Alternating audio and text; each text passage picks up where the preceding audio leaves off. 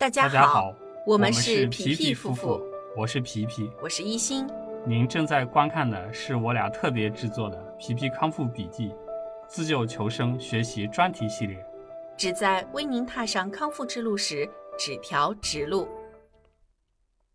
第三大功能就是调节其他激素的释放，主要表现为对胰岛素分泌的调节。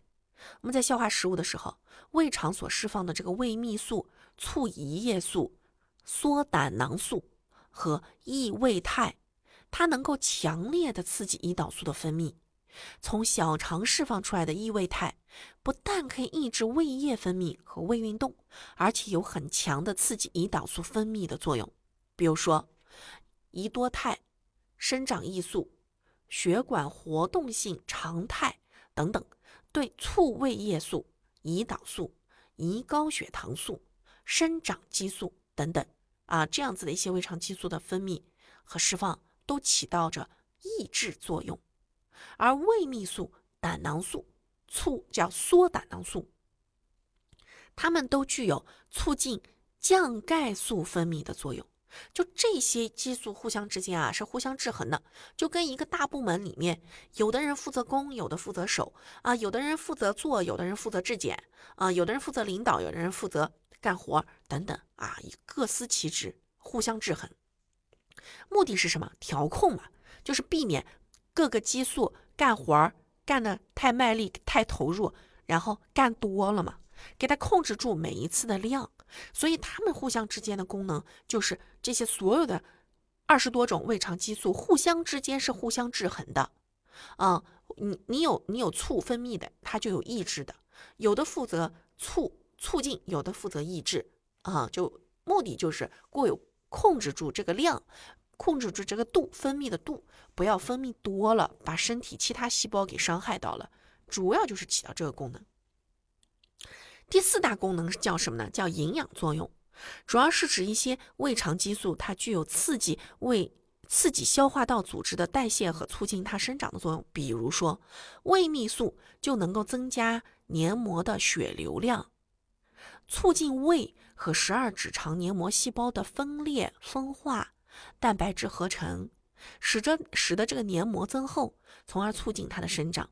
又比如，小肠黏膜分泌的胆囊收缩素能够促进胰腺内的蛋白质、核糖核酸和脱氧核糖核酸合成的增加，对胰腺外分泌组织的生长起到这个营养作用。那我在这里又要讲到一点啊，当这个胃泌素下降的时候，这个胃黏膜血流量就会下降，这时候这个胃黏膜壁上面的这个胃和十二指肠黏膜细胞的分分裂分化就会降低。啊，胃泌素分泌降少减少，它这个分化就会降降低，蛋白质合成也会减少，胃黏膜就会变薄，胃黏膜保护性就会降低，它这个胃黏膜慢慢慢慢就溃疡就会减少。那什么情况会导致胃泌素降低呢？就是分泌胃泌素的这一层细胞受到了伤害。那胃泌素的分泌就会降低，就会减少。那我们后面有一个小趴专门讲胃泌素，就是来讲这个环节啊。我们在这里不重点展开啊，我们继续往后。第五个大作用就是胃肠激素对血流的调节。胃肠激素是血流应变性调节的重要因素。比如说，我们一吃饭，胃就充血，肠就充血，对不对？一吃饭马上充血的就是胃、口腔、食管，啊、那等到胃排空。进入胃排空状态的时候，那血流又会冲到我们的肠子里去，是吧？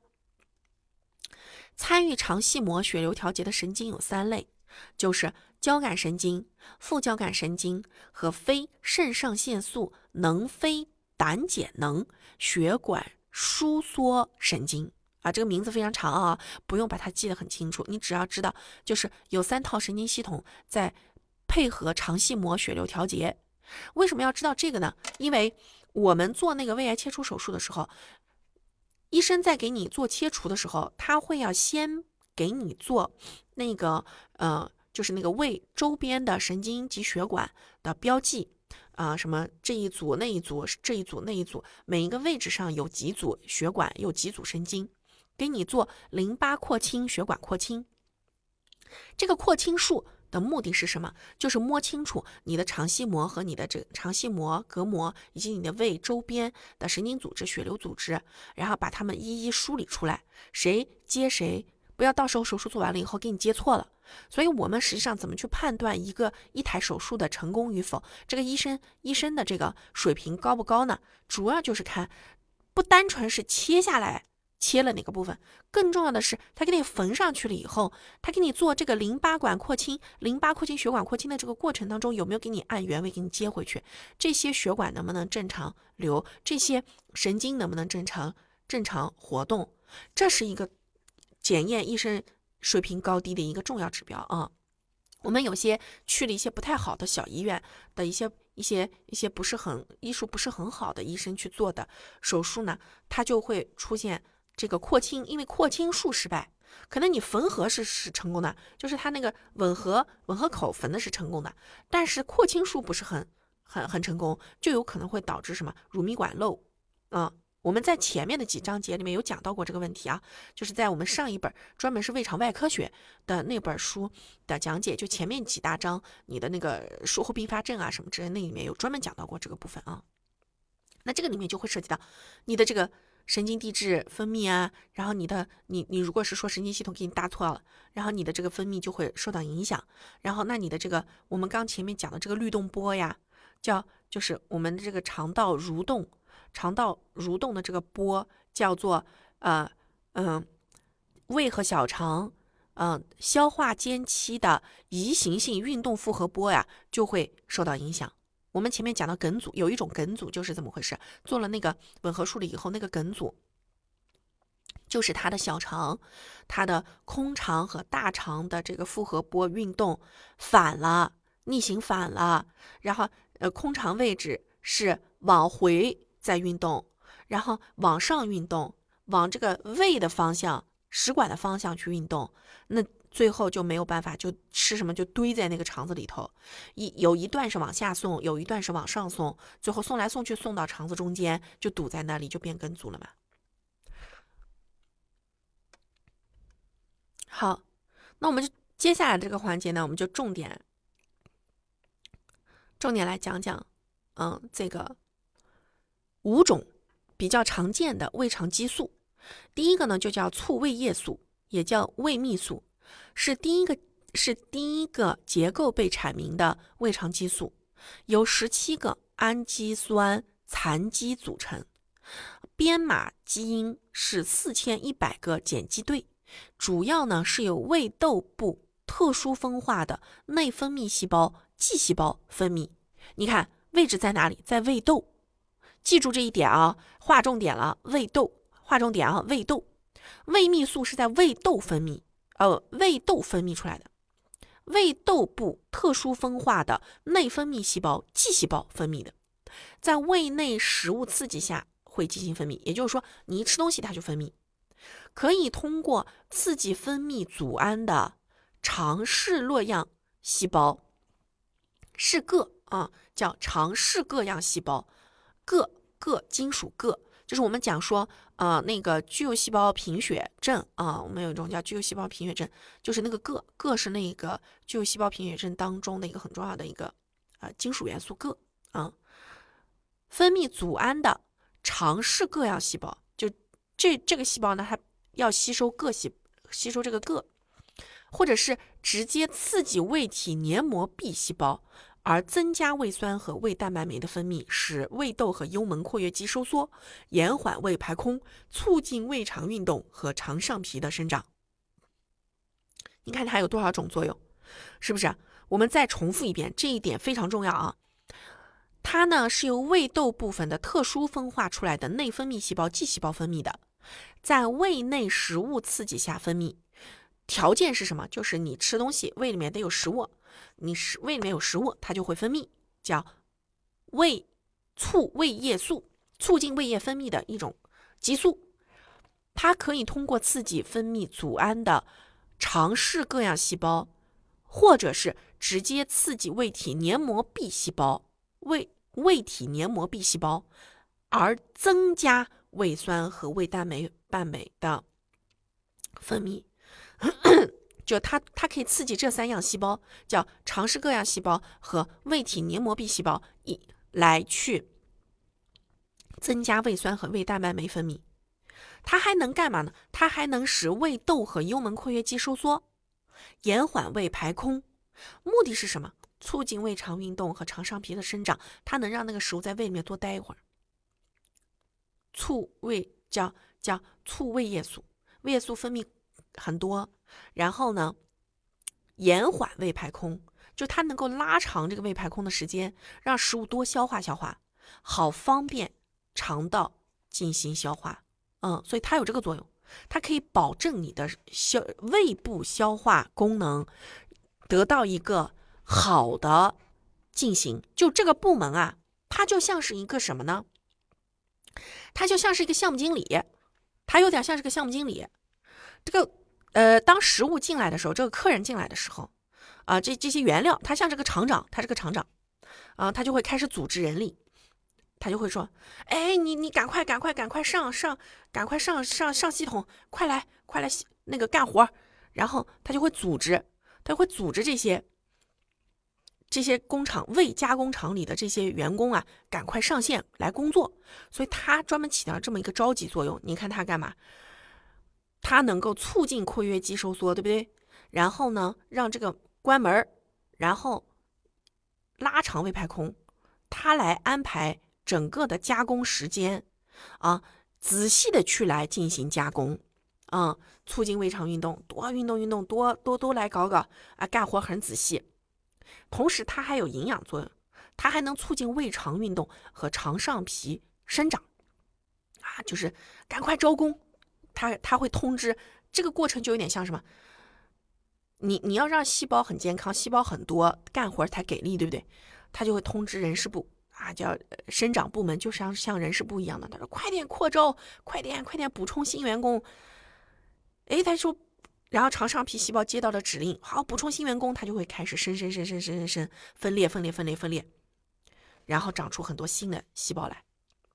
同时，胃泌素还有营养作用，它可以促进结肠黏膜的生长，刺激组织的蛋白质、DNA 和 RNA 的合成。啊，研究还发现呢，促这个这个胃泌素能够增强结肠平滑肌的收缩，并且可能是进行可能是进食影响结肠运动的重要因素。嗯，实验也证明，生理剂量的胃泌素可以促进人的结肠运动，使人的乙状结肠和直肠的分电值增加，腔内压增加。也就是说，促胃泌素。它主要功能就是召集整个胃肠道加工厂赶快起来干活儿。他拿了个小鞭子，快点，各个部门快来干活儿，促进胃酸的分泌，然后延缓胃排空，然后同时促进各个单元招工，快点组织人力干活儿。他干的就是这个活儿。那像我们很有一些患者呢，他如果是做的那个手术是什么？切了胃窦，他是胃窦被切掉了。胃窦处在哪里呢？处在我们的那个幽门窦啊，幽门幽门窦，然后和胃大弯中间的那一小段啊。我们中国人大部分人得胃癌都是切的这个部分啊。他如果是把整个胃窦都切掉了，那他胃泌素一定是分泌减少的。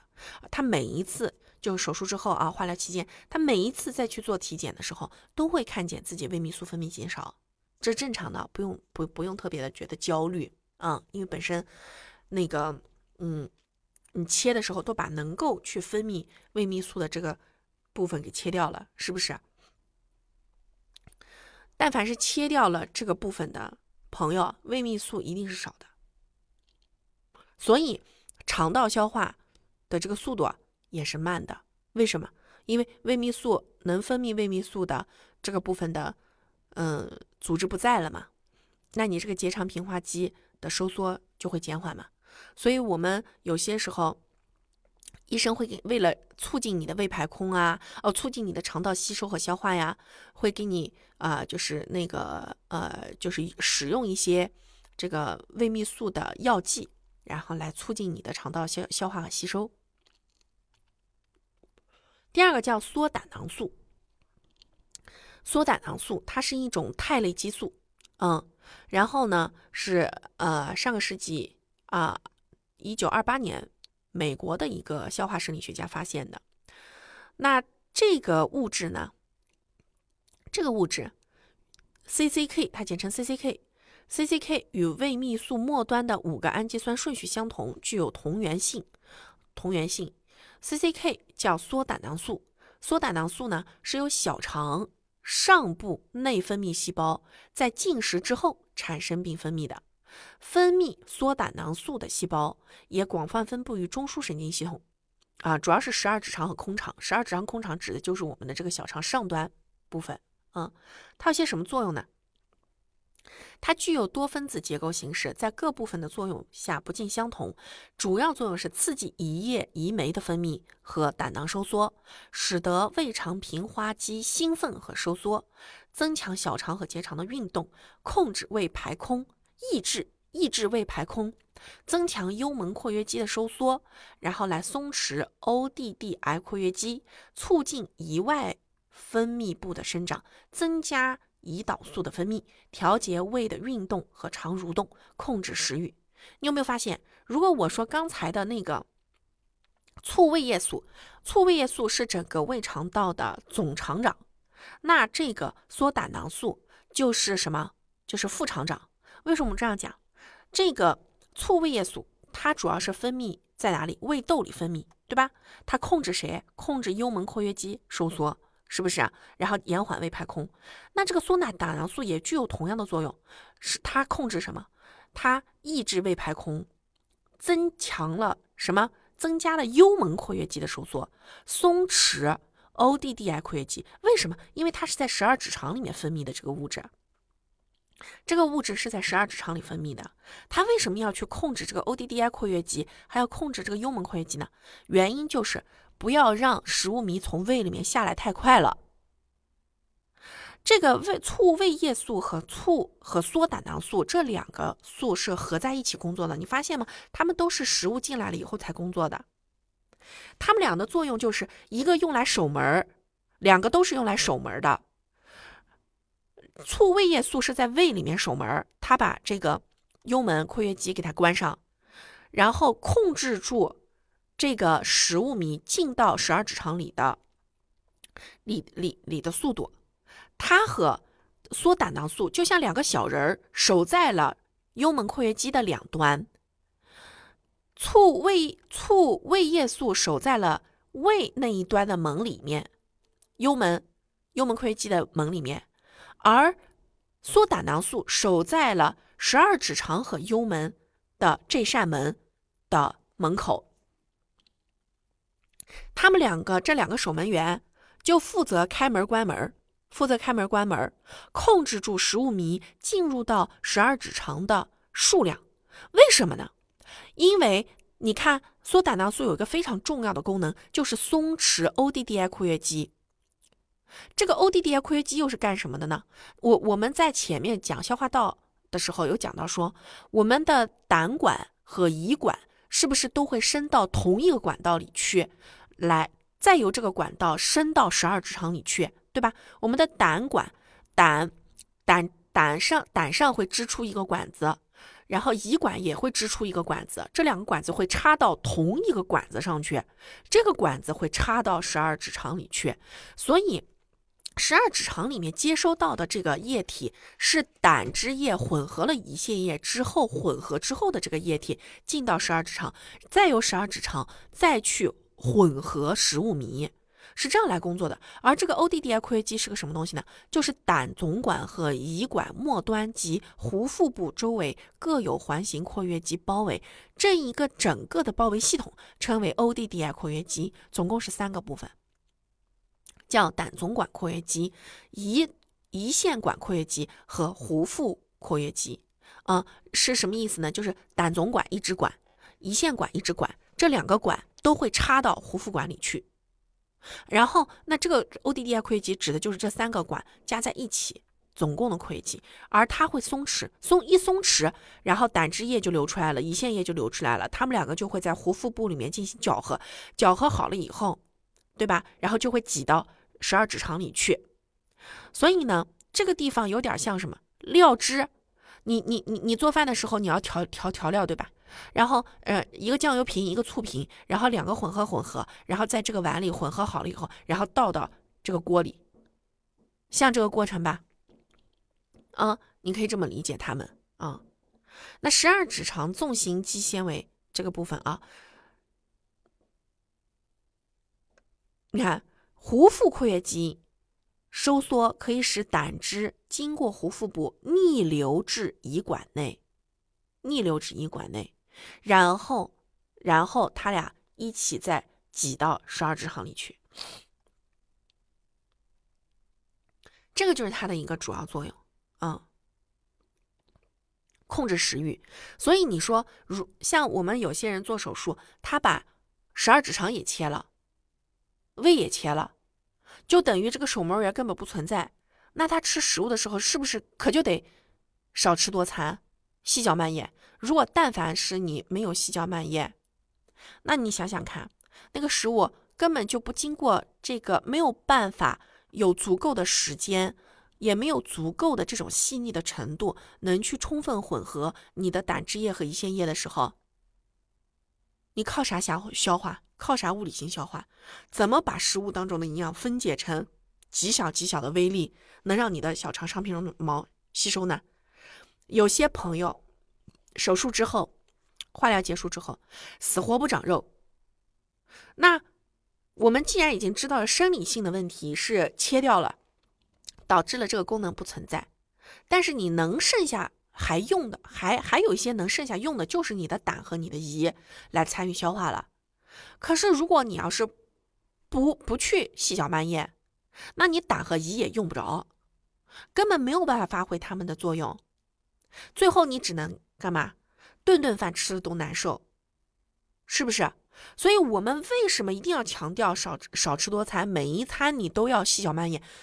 这个行为不是我说的，这个行为医生为什么要不断强调？医生不会给你啰里吧嗦的讲这么多背后的原理，但是我们一定要搞清楚这个原理的原因，就是因为你做了手术之后，你只能仰仗，只能指望你的胆和胰来参与消化了，你那个非常重要的促胃液素都分泌不出来了，是不是？这个胃泌素都分泌不出来了，你咋弄呢？要不然就只能依靠。体外注射或者是给药是吧？这个生理剂量的这个胃泌素，你给他，你你医生医生给你给药，让你能有，但你不可能一辈子给药，对不对？你还是得有个好习惯。你不给药的时候你咋办？就忍着不吃？当然不行呀，对不对？所以说，我们啊，这个听节目的朋友，如果本身啊是切了一部分，那你现在一定要提高警惕，可不能胡来。好好的保护好你的胆胰，嗯，好好保护好你的肝胆胰，你只能指望着他们来给你吸收啊，消化吸收，促进消化吸收了。那如果是说本身手术之后，我们肝胆胰都受损了，然后十二指肠也受损了，这些都不存在了，你分布不了了，怎么办呢？那一定要认清现实啊，咱们咱们该该要去额外补充这些物质的时候，还是要额外补充的，然后。重点就是要记住少吃多餐，哦，细嚼慢咽，这一点真的是可以帮你解决好多问题，啊，至少可以让食物非常的软烂，对吧？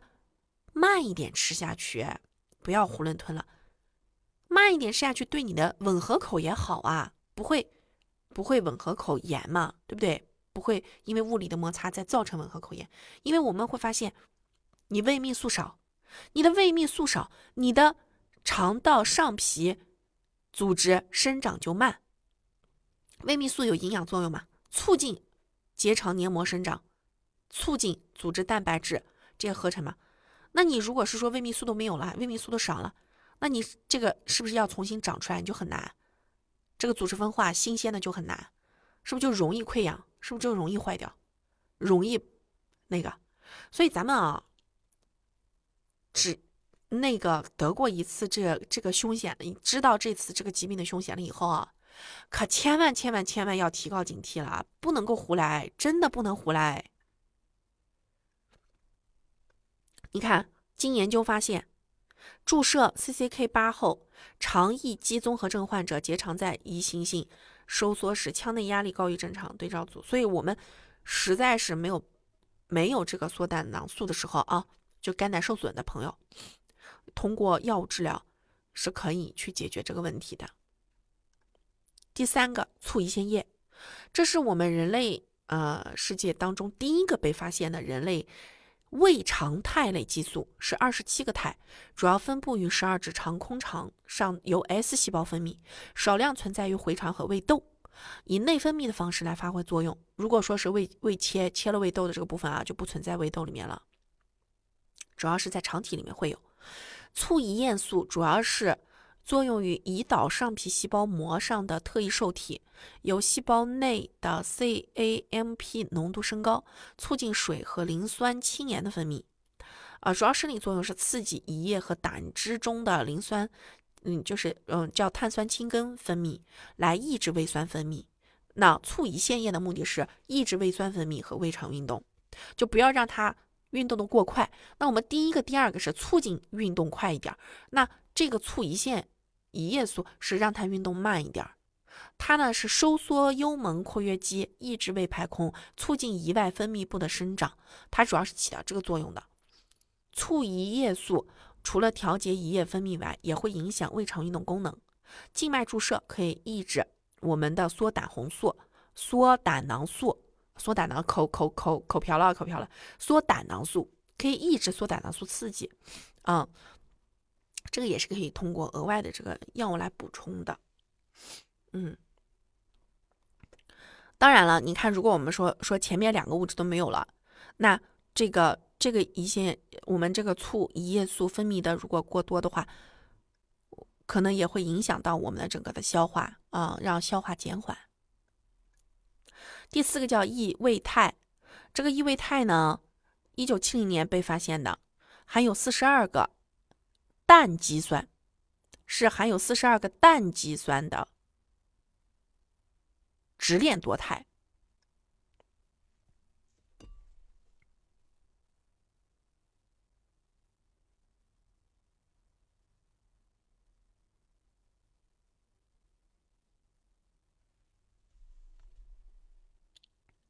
它主要是分布于十二指肠、空肠，啊，因为它这个抑制胃酸分泌的作用，嗯，肠异胃素样作用啊，而被分离出来。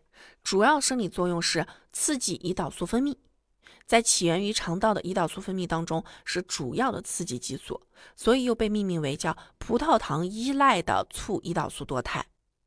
同时还有抑制胃酸和胃蛋白酶分泌、抑制胃排空这样的一个作用，叫异胃肽。嗯，异胃肽，像我们这个有一些那个胃酸分泌过量的朋友，他的这个治疗当中，有有有些人会用到这个东西啊，有些人会用到这种东西。这个肽是一种重要的代谢激素，受呃它分泌，它的分泌会受到胰岛素的负性调节。所以，临床上会见到胰岛素非依赖型糖尿病患者在口服葡萄糖或者是进食的时候，血中的异位肽明显会上升。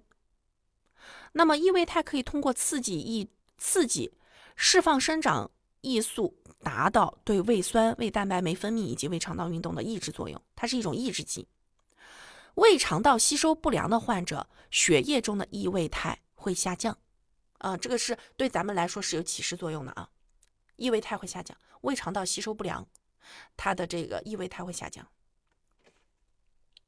第五个叫促胃动素，它主要分布在胃小肠、结肠，它是一种调节自身功能的二十二个氨基酸残基组成的多肽，看到没有？又是氨基酸残基。所以你看，咱们吃优完全蛋白质是不是很有必要？那现在我们不用去纠结完全蛋白质到底是什么啊，然后我们后面的课程会告诉大家什么叫做。优质的完全蛋白质，教大家怎么吃。这个促胃动素呢，是由十二指肠及空肠黏膜分泌的，它是由十二指肠和空肠黏膜分泌的，叫促胃动素。那如果是说咱们十二指肠没有了，切掉了，那其实这个促胃动素我们也就分泌不出来了啊。当然，空肠也可以分泌啊，它会有代偿作用。如果十二指肠没了，空肠会分泌的，只是这个分泌量上面要达到两个部分一起分泌的话，量上可能没有它原来多。它这个内分泌细胞集中分布于十二指肠和近端空肠黏膜窝内，黏膜窝内少量存在于胃窦，以及下部小肠黏膜。它在消化系统当中主要是存在于食管、胃、小肠、结肠、胆囊的黏膜下层和基层，参与调节胃肠运动的兴奋性脑常态，它可以促进胃肠运动，啊，促进胃肠运动啊。胃动素分泌的升高，可能会使得消化道蠕动增强，产生腹痛、腹泻等问题。你看啊，胃动素。这个部分啊，我们这个胃窦与十二指肠存在着特异性的胃动素受体，胃动素可以直接作用于该受体，使使细胞内的三磷酸腺苷浓度增加，引起平滑肌收缩，调节胃肠运动。所以你看啊，这个胃动素的这个部分的分泌量，如果说是增加了，增加了，那有可能就会导致什么？肠道运动增加，啊，会腹泻腹痛。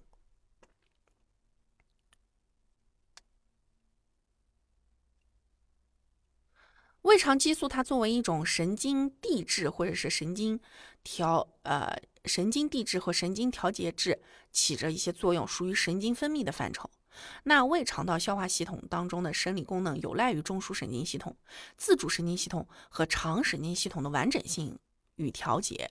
其中，肠神经系统叫 NANC 系统，是胃肠道的神经多态调节系统。